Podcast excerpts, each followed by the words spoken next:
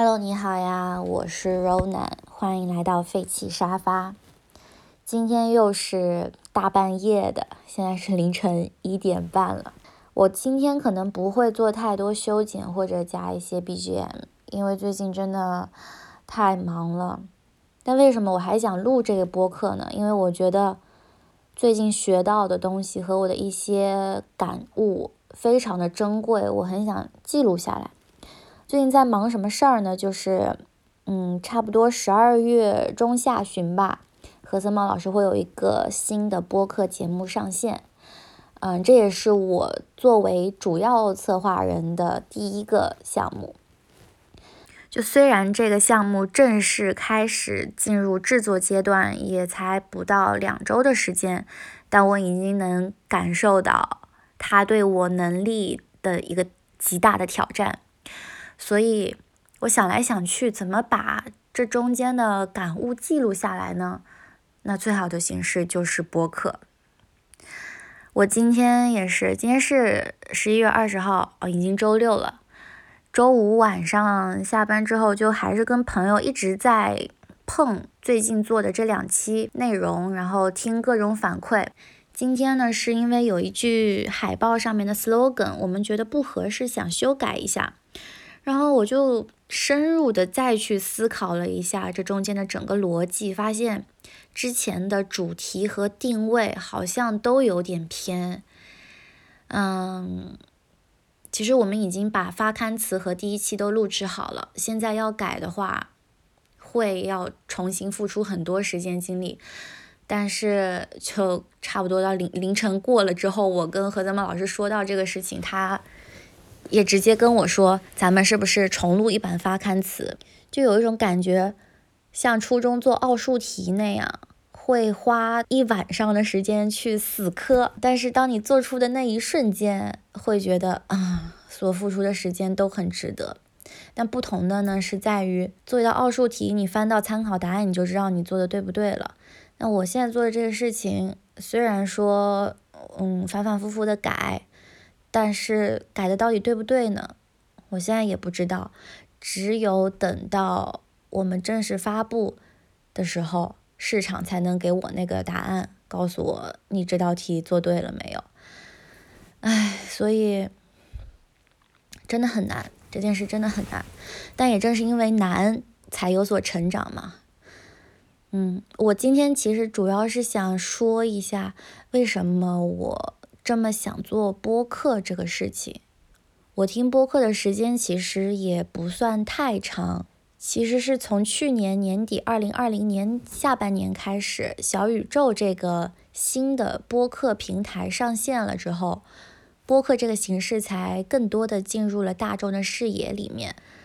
有一些做了好几年的播客，比如说日坛公园，他们会有一批听了五六年的听众。但其实我不是，我接触到播客是还蛮晚的，嗯，第一次听应该是在二零一九年七月份，我有一个朋友给我推荐了《得意忘形》这个节目，然后里面有一期内容，他说他听了之后学到特别多，推荐我也去听一下。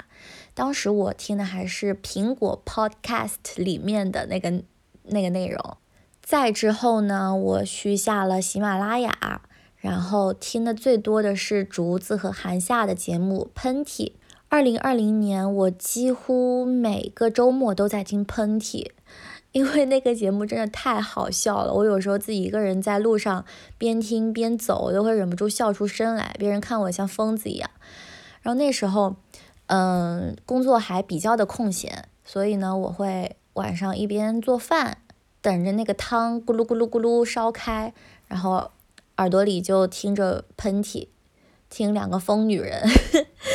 对，但那个时候我对播客其实是没有什么概念的，就只知道它是一个音频节目，很好笑而已，把它作为一个休闲的方式。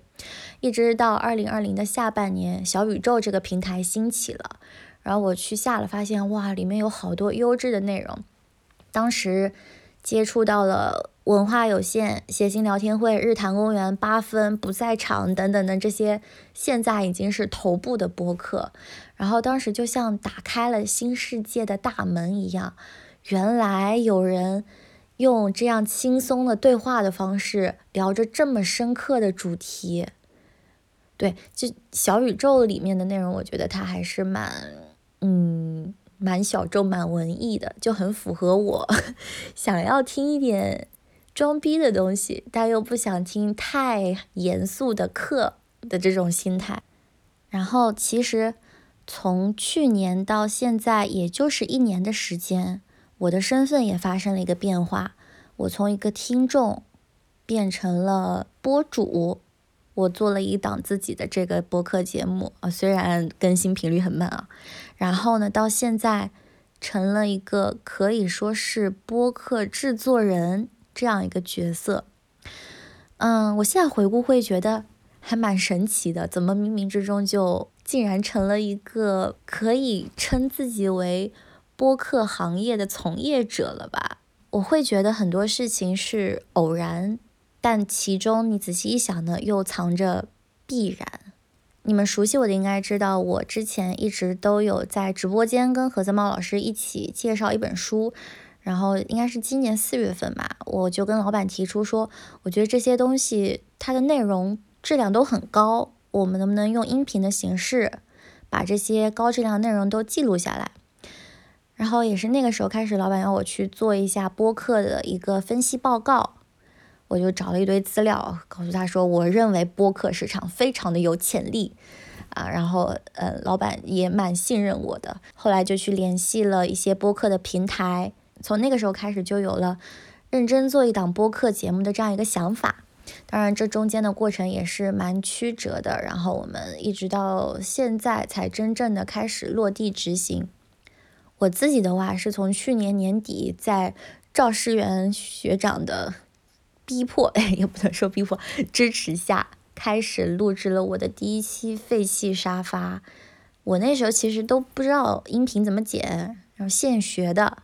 我用的到现在，我用的都是非常傻瓜的软件，就是苹果自带的那个 Garage Band。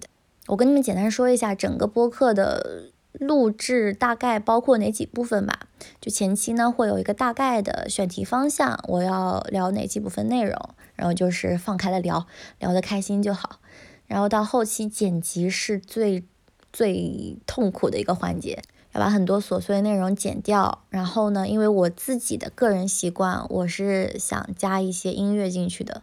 这个时候我就发现，哎，好像我以前做过的那些事情，我的兴趣爱好都能够融入在播客这个形式里面了。比如说，我是一个非常喜欢音乐的人，就我的网易云歌单里面，什么风格的歌都有。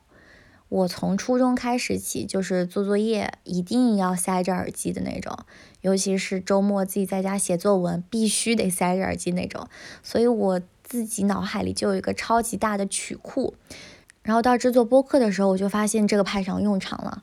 比如说之前有一期是，哎，后来因为官方的原因没有放出来，但那一期是我非常喜欢的。就是何森茂跟彭凯平教授聊的关于积极心理学的一期，那一期整个的主题从一开始的沉重，到最后慢慢的豁然开朗，然后到结尾的时候，我配了一首音乐，就是朴树的《在希望的田野上》。我自己剪到最后那几句的时候，摘下耳机在办公室里边。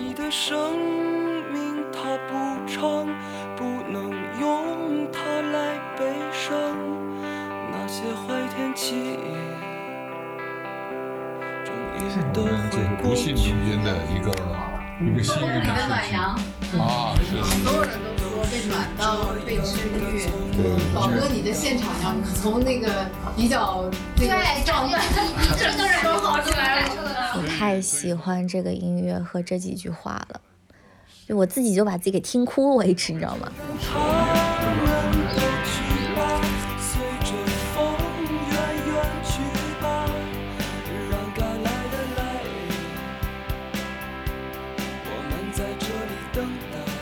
后再包括之前做的何森堡跟六层楼的那一期，我开头放的是久石让的 Mother，嗯，然后结尾放的是陈奕迅的 Baby Song，那一期是关于生育、关于母亲的。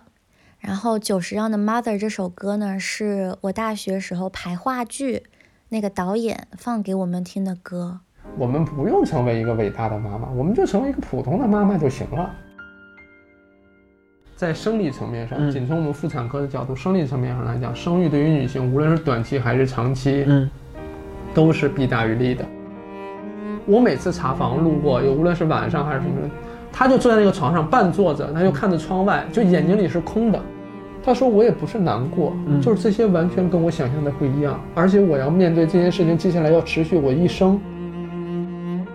过去很多人做选择的时候，他是并没有获得周详完整的信息的。对，就说到这儿，我就发现话剧这个兴趣爱好好像又跟播客联系在了一起。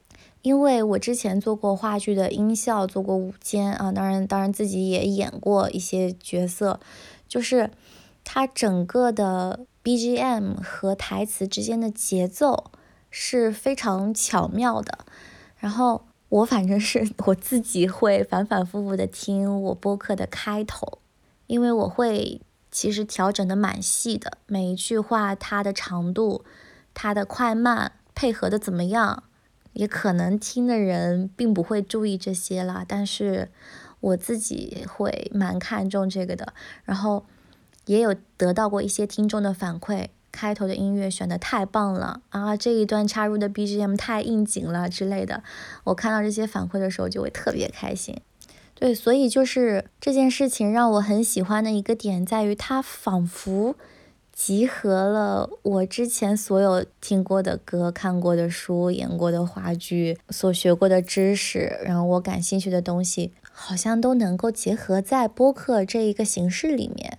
然后这个是从我个人的角度啊，另外呢，还有就是从播客这一个形态本身。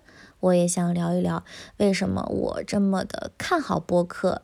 嗯，我觉得可以归纳成三点吧，一个是信息低密度，一个是真实，还有一个是陪伴。先说第一个啊，信息低密度，它其实是播客的劣势之一。就很多人会觉得说，哎呀，我得听一个小时左右，四五十分钟，我才能 get 到你表达的主题。这个我我要是看一个视频，看一段文字，我早就能够高效率的解决问题啦。所以他们，尤其是对于很多还没有听过播客的人来说，他们会觉得我获取信息的效率太低了。但我反而觉得啊，这也是它的一个优势之一，因为正是因为它所传达出来的信息没有那么的完整或者高效率，所以才能激发我们去。自己探索的一个兴趣，我很多时候是会把播客作为我的一个选题库，根据他们聊到的一些主题，如果我觉得哎这个有意思，我就再去往相关的内容去拓展。然后第二个呢是播客的真实，嗯，我觉得我们很多时候不总是想要获取那么多信息的。包括听众，他们在听的过程中也不是很在意你整个的逻辑是否一定得严密，更在意的是你是否真实。真实它不等于好，但是真实这件事本身是宝贵的。和文字这种形式相比，我觉得文字会更让人安全，因为你可以想好了再说。但这也导致文字它其实是可以脱离人而存在的，就是一个人写的东西怎么样和他这个人本身怎么样之间不一定对等，但是声音不一样，声音它是有温度的，你的各种情绪会在声音中被无限的放大，甚至视频它有可能都达不到这一点。因为就我自己的感受，我在镜头面前其实是会进入一种营业模式的，就是会有意无意的去营造自己想要传达的那个人设吧。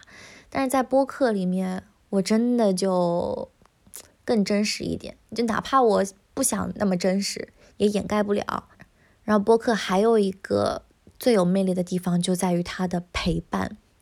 我之前去参加过日坛公园的录制嘛，当时还录了一个 vlog，后来后后来没时间就没发。我当时就就在那个视频的开头开玩笑说，我接下来要去见的这群男人，他们陪我睡过觉，陪我逛过街，陪我坐过地铁，陪我洗过澡，他们进入过我很多的只有一个人独处的私密空间。就我之前还写过一句话，说播客是都市人类的避难所，因为它可以占据很多我们没有办法用眼睛的时间，而没有办法用眼睛的时间，很多时候都是属于你自己一个人的私密的。就就比如说周末的时候，我经常会放一个节目在那里，很多时候我可能就。忙自己的去了，也没有太专注的去听播客里面在讲什么内容。但是我需要有一个声音一直放在那儿，对，就像那些独居老人 要一直开着电视那样，声音的存在本身就是一种慰藉。就我前段时间不是搬家嘛，刚好刚好那时候写信聊天会更新了，他们聊的就是租房。哇，那一期真的太抚慰我了。我本来装那个书柜就已经要装到崩溃了，还好能有人一直在旁边逼逼叨逼逼叨陪着我，就这种陪伴感太需要了，太宝贵了。当然，这种轻松愉快的是一类啊，还有一类的那种谈论严肃命题的，或者是带有一些知识性的播客，它的陪伴感呢，在于它好像是陪你经历一场思想的洗礼。就之前我记得是不合时宜的主播说过一句话吧，大概是说，嗯，现在是一个消解了权威的时代，没有任何一个人想听说教，但是呢，我们会很喜欢听思想和观点的碰撞，嗯，尤其是一些对谈类的播客，两个人的出发点可能不一样，他们的观点也有很明显的对比。这一类播客呢，我在听的过程中，我自己的想法也会随着他们的聊天而左右的跳换，然后也是对自己的一个思想的审视吧。就可能听完了，你依旧不赞同对方所说的话，但是你至少知道了他是怎么想的。哎，说的差不多了，我怎么又开始进入那种分析模式了？这个好讨厌哦，一点都不真实。嗯，我最后还想说一下，就是之前看《非线性成长》的时候，黄有灿老师说过的一句话很打动我。他说：“是什么拯救过你，你就拿它来拯救世界。”嗯，想最后再跟你们说一下我第一次听播客的经历吧。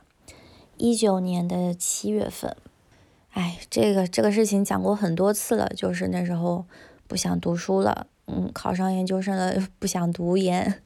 然后那会儿跟我的朋友说了一下我的这个想法，那当然还没做决定啊。他就给我推荐得意忘形的一期播客，对我还去找出来了，是第三十五期。我推荐大家也去听一下，它是关于如何确定你所热爱的事情是什么。当时我是深夜听的，然后听到我热泪盈眶，赶紧从床上跳起来做笔记的那种程度。那个播客里面呢，他就讲了四个问题来检验这件事情是不是你所热爱的。我现在都还记得这四个点啊。第一个是，如果说你马上就能得到你做的这件事情所带来的结果，你还是否愿意做？比如说。如果你现你现在马上就能获得一个魔鬼身材，那你还愿意继续减肥、继续运动吗？第二个问题，他说的是，如果你可以毫无顾虑的做某件事情，但是你只能一个人做，不能将它分享出去，你还是否愿意做这件事情呢？比如说。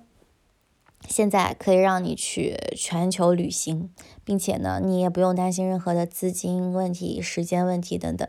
但是前提是你不能把你的整个旅行过程拍照分享给其他人，不能发朋友圈，不能发微博。那你还是否喜欢旅行这件事情呢？第三个问题是说，如果现在。我给你在某件事情上面进行深造的全部资源和能力，将来你可以在这件事情上如鱼得水，但前提呢是你再也不能做另外一件事情了。你会如何选择呢？比如说，将来十年你可以成为一个非常厉害的程序员，但前提是你再也不能进行写作了。那你还是否愿意成为程序员呢？嗯，第四个点是说，如果你只能再活十年，你还想做这件事情吗？如果你只能再活十年，你还愿意做这个播客吗？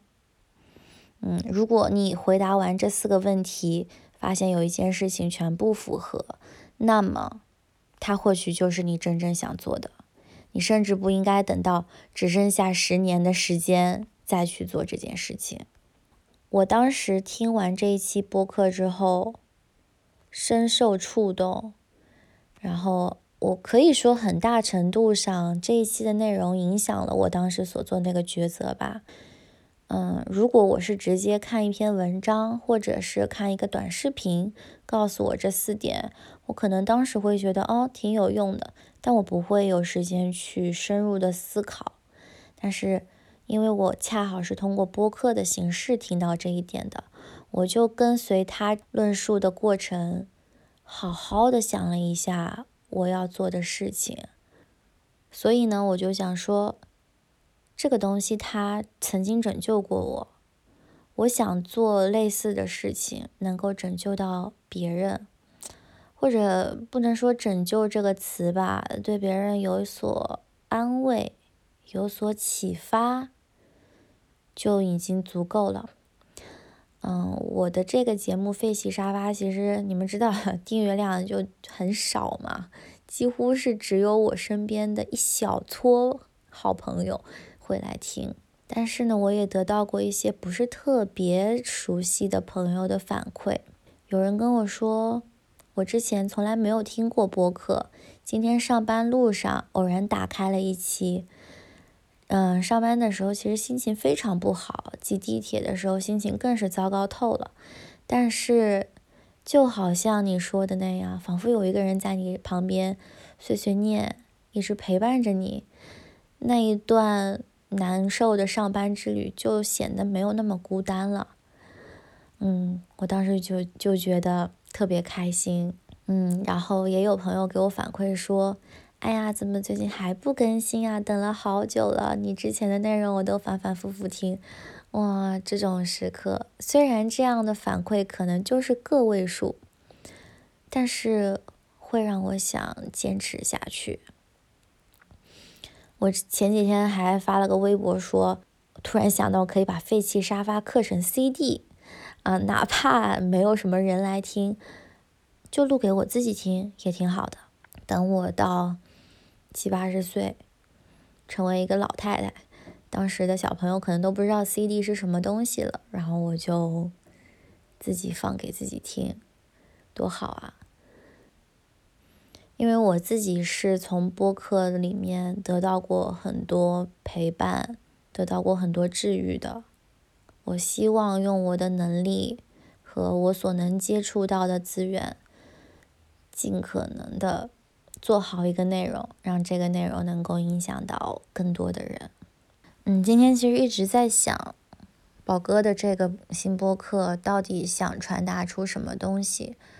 嗯，然后想起前前一天跟还有一个朋友提到了人生意义这个话题，他跟我说了一句话，就是他自己的人生意义，用一句话来概括是给远方的人带去慰藉。然后当时就有一种啊，我也想这样，我也想通过这个播客达到这个目的，这样一种醍醐灌顶的感觉。这么说吧，我就觉得有点儿，嗯，微光照亮微光，听到远方的哭声，这种感觉听起来好像太高大上、太遥远、太鸡汤了。但是确实是这样，或者咱们说的再落地一点吧，就是破防的时刻。嗯，前几天史航老师的一条微博里面，他就讲到说。破防其实是当代人特别需要的一种东西，它可能是一句话，可能是一个眼神，可能是甚至是某一某一样特别好吃的东西。但破防的这种情绪，就是你的心突然被攥了一下的那种感觉，特别的珍贵。好了好了，不要再上升价值了。我希望废弃沙发是一个安安静静聊天的地方。要是非得上升到什么价值的话，就就太那个什么了。我今天已经做了很多分析了，就就等一下等一下我，哎明明睡了，但还有一个想补充的，不吐不快，就还是在这说了吧。我真的特别建议大家都可以自己去录一下自己的播客，你不一定要发出来啊。如果你觉得你聊的内容挺私密的，不想发也没关系，但你真的可以尝试录一下音，嗯，给自己日后听。因为声带的老化它是一个不可逆的过程，像一根橡胶一样，它弹性慢慢的减弱。所以说，你此刻记录下来的，真的是独一无二的瞬间。然后后期剪辑也特别简单，嗯，现在小宇宙和喜马拉雅都有它的云剪辑的功能，很好用。当你听见我这废话太多了，好了，就这样吧，拜拜。因为蝴蝶那晚捎来了消息，绝非偶然，那是宇宙飞夜里早已的安排。